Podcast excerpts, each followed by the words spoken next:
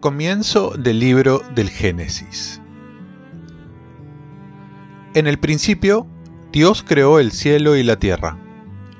La tierra estaba informe y vacía, y las tinieblas cubrían la superficie del abismo. Y el Espíritu de Dios aleteaba sobre la superficie de las aguas. Y dijo Dios, haya luz. Y la luz existió. Y Dios vio que la luz era buena. Y Dios separó la luz de las tinieblas. Dios llamó a la luz día y a las tinieblas noche. Pasó una tarde, pasó una mañana, el día primero. Y dijo Dios, exista un firmamento entre las aguas que separe aguas de aguas. Y Dios hizo el firmamento y separó las aguas de debajo del firmamento de las aguas de encima del firmamento. Y así fue. Dios llamó al firmamento cielo. Pasó una tarde, pasó una mañana, el día segundo. Y Dios dijo, Júntense las aguas de debajo del cielo en un solo lugar y que aparezca lo seco. Y así fue. Y Dios llamó a lo seco tierra, y al conjunto de las aguas lo llamó mar. Y vio Dios que era bueno.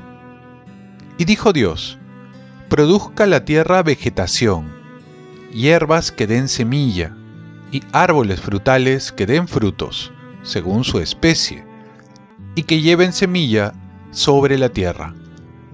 Y así fue. La tierra produjo vegetación, hierba verde que da semilla según su especie, y árboles que dan fruto con su semilla dentro según su especie.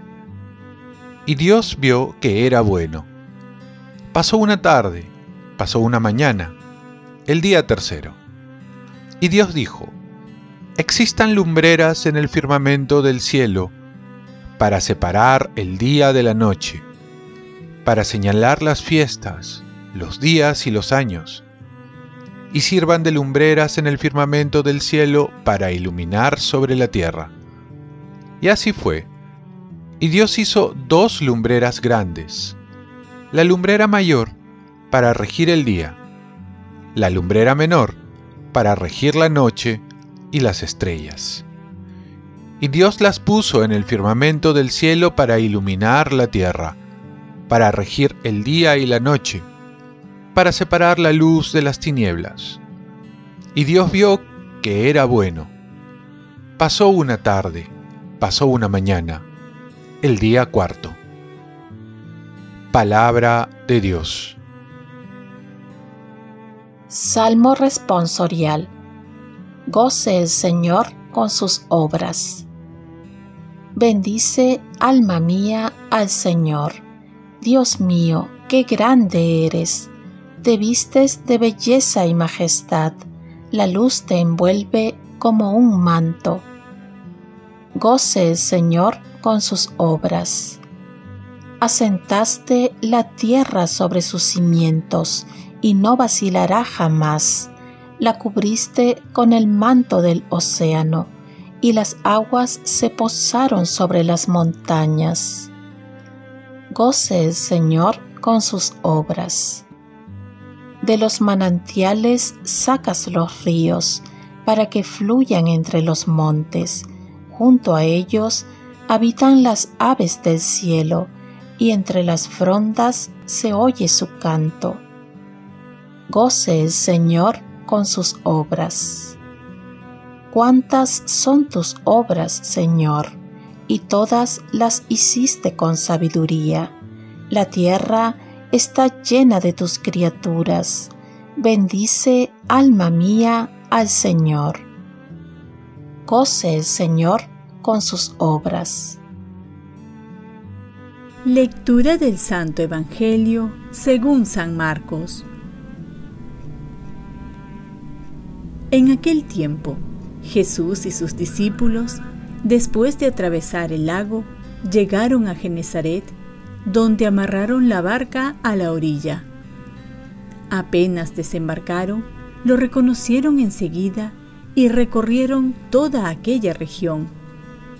Cuando se enteraba la gente dónde estaba Jesús, le llevaba a los enfermos en camillas. En todas partes donde entraba, pueblos, ciudades y aldeas, colocaban a los enfermos en la plaza y le rogaban que les dejase tocar al menos el borde de su manto. Y a los que lo tocaban se sanaban. Palabra del Señor. Paz y bien, dejémonos tocar por Jesús y aprendamos a tocar a los enfermos como Jesús lo hacía. En la primera lectura se nos habla de la creación y va a terminar con una frase que se va a repetir constantemente. Y vio Dios que era bueno. Todo comenzó bien, todo estaba bien hecho. ¿Cómo llegamos a este deterioro de la creación? Cuando el hombre se aparta de Dios, no solo se hace daño al mismo, sino a toda la creación. Cuando el hombre trata de sustituir a Dios, la creación se revela porque no reconoce al hombre como creador, ya que solo somos administradores que tenemos que dar cuenta de lo que hemos hecho con la creación que nos los dio nuestro Padre Dios Creador. En el Evangelio vemos cómo la gente busca a Jesús para que lo sane, sane sus enfermedades, y les rogaban que les tocara al menos con el borde de su manto, para que se sanase. ¿Cuánta fe tenían aquellas personas que sin conocer mucho a Jesús acudían para que lo sanara? ¿Qué diremos nosotros que también tenemos al mismo Jesús en la Santa Eucaristía? No solo lo podemos tocar, sino que además entre en nuestro cuerpo y nuestra alma. Y deberíamos cuestionarnos con qué fe vamos a recibirlo. Sabemos que todas las misas son sanadoras. En algunos casos sana el cuerpo, pero siempre sana el alma. Y se aprovecha más la misa si uno va con mayor fe, mayor predisposición y preparación. Mucha gente también se sanaba al escuchar su palabra. Nosotros cuántas veces escuchamos la palabra de Dios en la liturgia ya que Jesús también está ahí en su palabra. Y por otro lado, saber tocar a Jesús en los enfermos, como lo enseñaba la Madre Santa Teresa de Calcuta, que decía a sus hermanas que tocar al enfermo es como tocar la Santa Eucaristía. Aprendamos a dejarnos tocar por Jesús y a tocarlo en los más necesitados, sobre todo en los enfermos, que sientan que es Jesús que los toca con veneración y amor. Oremos.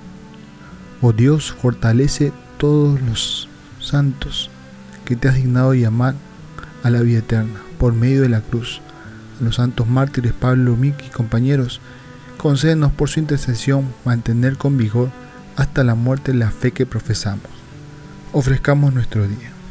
Dios Padre nuestro, yo te ofrezco toda mi jornada en unión con el corazón de tu Hijo Jesucristo, que sigue ofreciéndose a ti en la Eucaristía para la salvación del mundo. Que el Espíritu Santo sea mi guía y mi fuerza para ser testigo de tu amor. Con María, la Madre del Señor y de la Iglesia, te pido por las intenciones del Papa. Con San José Obrero, te encomiendo mi trabajo y mis actividades de hoy para que se haga en mí tu voluntad. Y la bendición de Dios Todopoderoso, Padre, Hijo y Espíritu Santo, descienda sobre ti. Cuenta con mis oraciones, que yo cuento con las tuyas y que tengas un santo día.